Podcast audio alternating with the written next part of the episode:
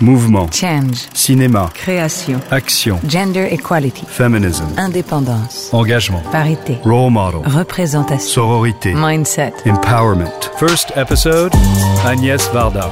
Women, women in motion. In motion. It's been five years since Women in Motion, a program initiated by Kering, launched in partnership with the Cannes Film Festival. Its mission is to promote equality of the sexes and to shine a light on the contributions of women directors and actors to the world of the silver screen by giving them a platform. So many women have come forward to tell their story, talk about their journey, and share their vision of cinema. Since 2015, 50 talks have been organized. Today, to celebrate the fifth anniversary, and at a time when Women in Motion is broadening its horizons to other cultural fields like photography, as WOMO will be present in Arles, we want to take you back and revisit five foundational talks. Five talks that illustrate the identity and diversity of women in motion, as the interviewees are none other than Agnès Varda, Jodie Foster, Salma Hayek, Aissa Maïga, and Emilia Clarke. Their experience and voice is all the more important in the wake of what happened in October 2017, when women massively started breaking their silence with the hashtags MeToo and Time's Up. Everything has changed since. The focus has started to change. Mentalities are starting to change. A collective awakening is underway.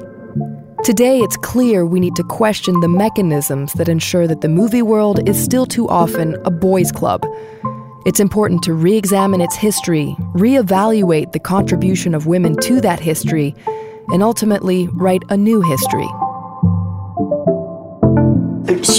Follow your inspiration. Never had a piece of paper on which is written, there's my planning for next year, for the next five years. I've often done things at the last minute.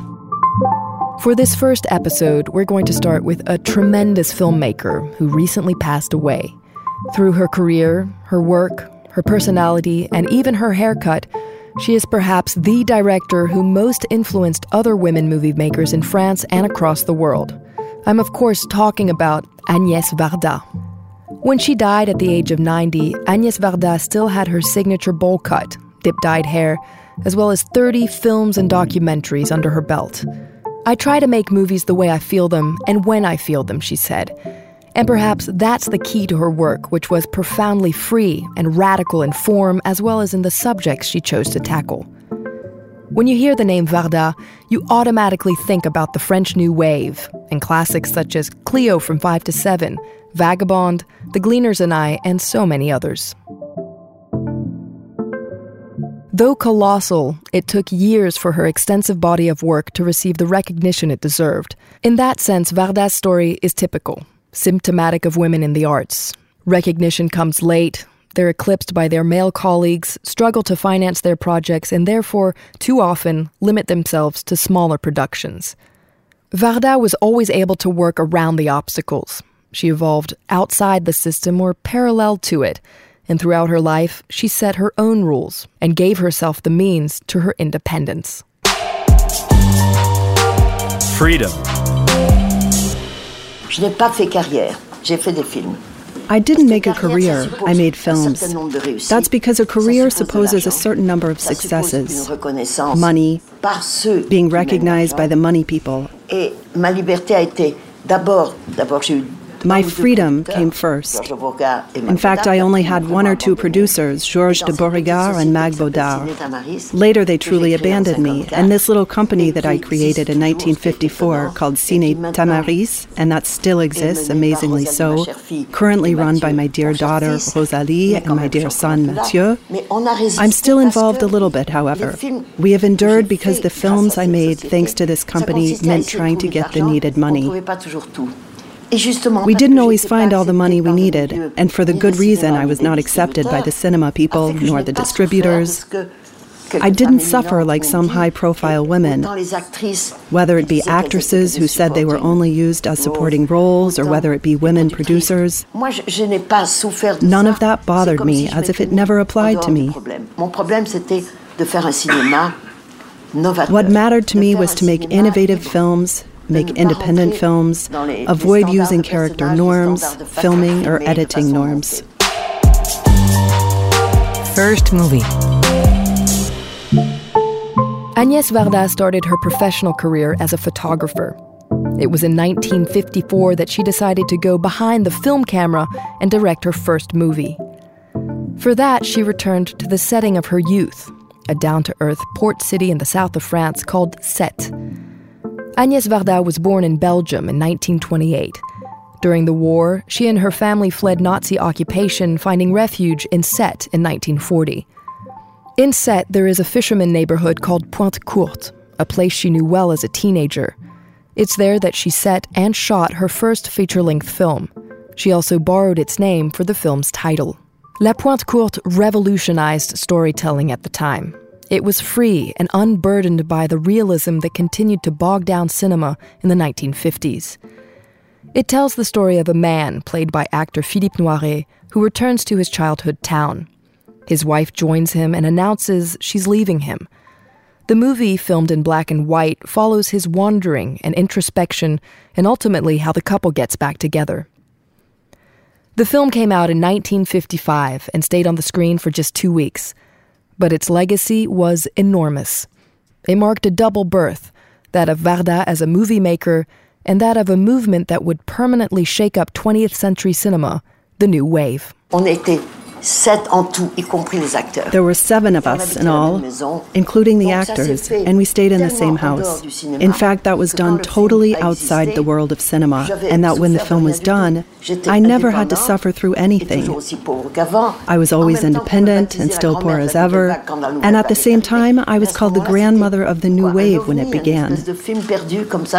But at that time, it was a true phenomenon, a UFO kind of film lost in space. It came out two years later for 15 days in a little movie theater.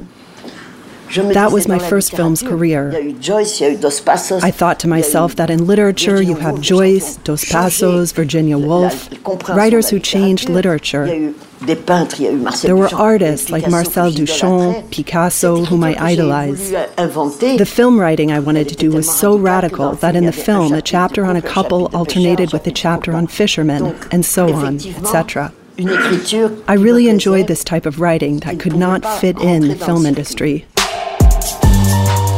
Feminism. Je suis absolument féministe. Quelquefois, on me dit, est-ce que vous êtes encore I am totally feminist. Encore. Et, Some people ask me, Are you still a feminist? I say yes, still and totally. droits des femmes pour lesquels on pouvait manifester. I marched for women's rights for those we were able to demonstrate for, and I never wanted to become the filmmaker for Et je crois feminism. que dans une façon de voir, I believe in my way of looking at the world and women. j'ai été quelquefois I was sometimes a feminist in a rather subtle way. Cléo de 5 à 7.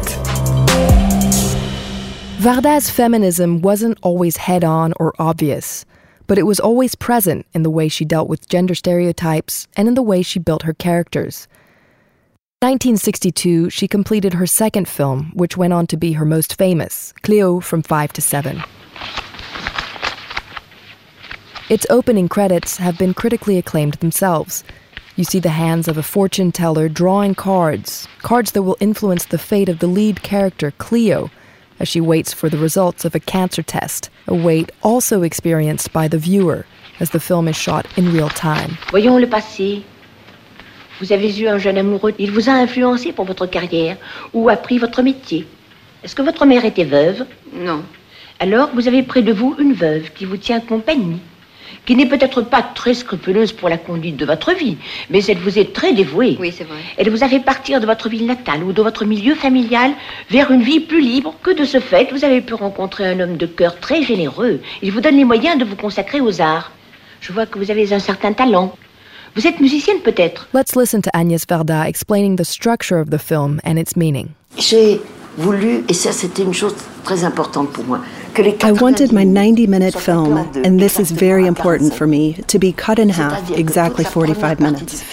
That's to say that the first part of the film, I don't know if people realized it, is told as seen by others and defined by others, by those who admire her in the street, by people who walk by with their friends who keep looking at her.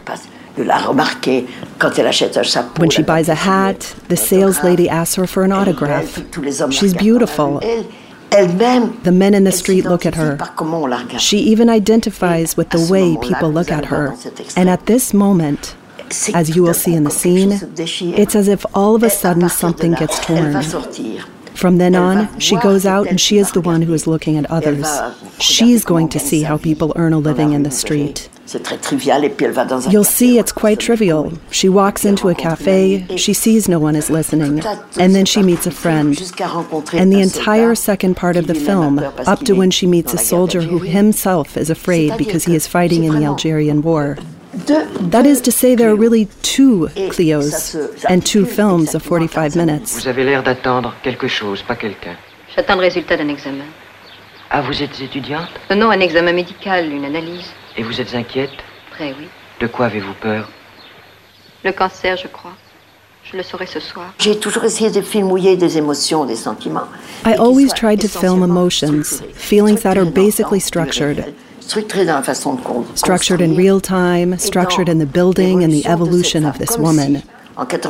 As if in 90 minutes, I could relate the fundamental change, thanks to the use of cuts and in real time as well. Antoine.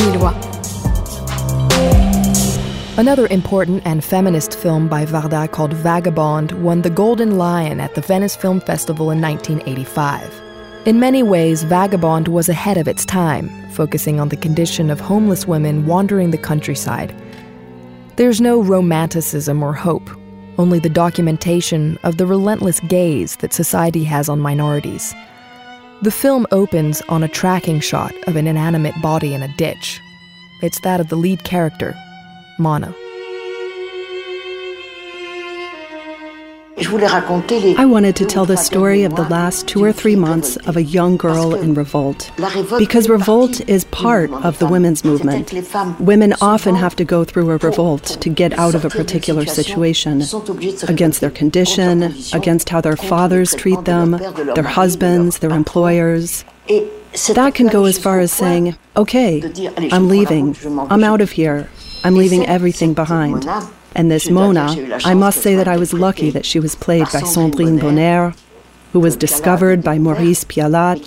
She was 17 and a half when she did the film with me, and we celebrated her 18th birthday on the shoot. So a very young woman indeed. Y a la radio Non.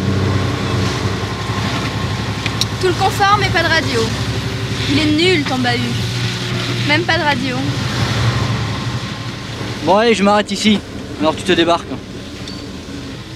Tu transportes pas gratis, toi, hein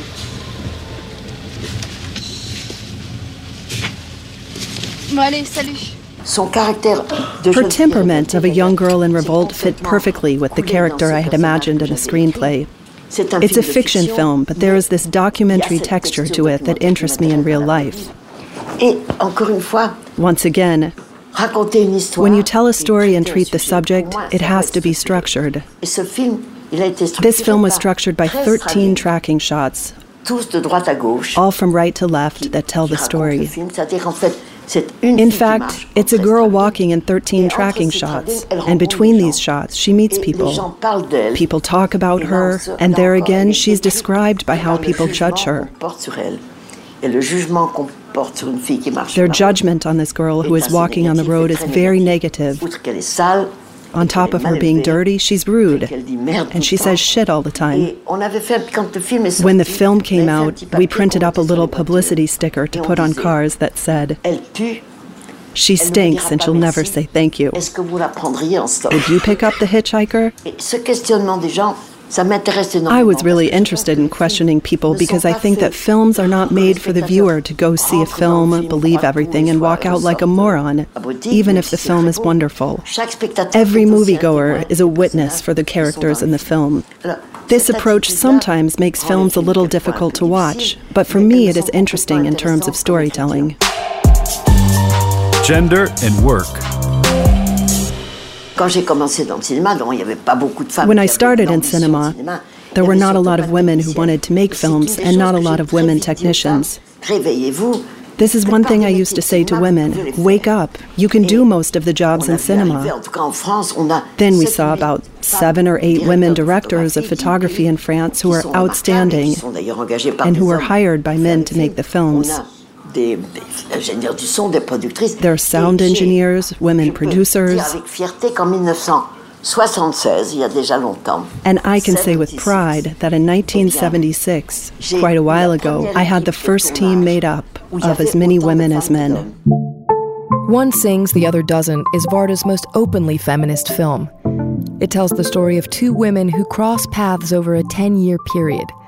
They become friends at the end of the 1960s, each fighting in her own way for the right to become a woman. It's a beautiful film shot in Paris, the south of France, and Iran, with in the backdrop the May 68 uprising and the struggle for women's rights.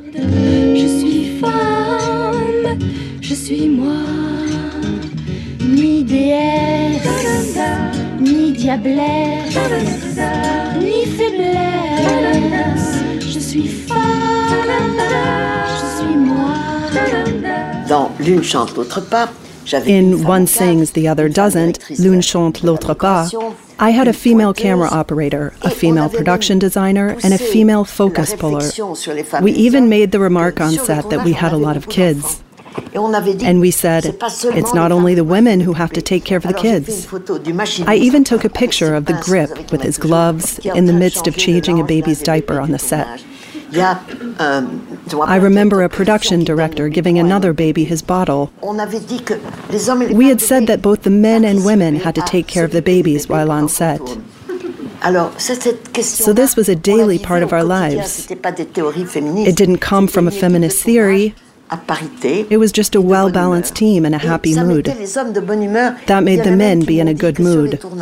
There were even those who told me that upon arrival on set, they saw the script girl and the makeup artist at the first cocktail on the first night in a cafe, and they started making bets. Who would be the first to sleep with the scriptwriter? Who would be the first to sleep with the makeup artist? But as there were 10 men and 10 women, there was a lot to do.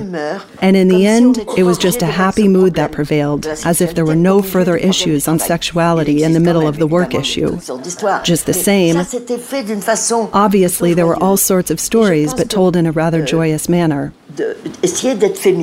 I think that trying to be a feminist can exist in many different ways. I myself have always thought that we are just a little part of the world and that women's condition in the entire world is catastrophic. And in many countries, it's a disaster and nothing is changing and we cannot change it.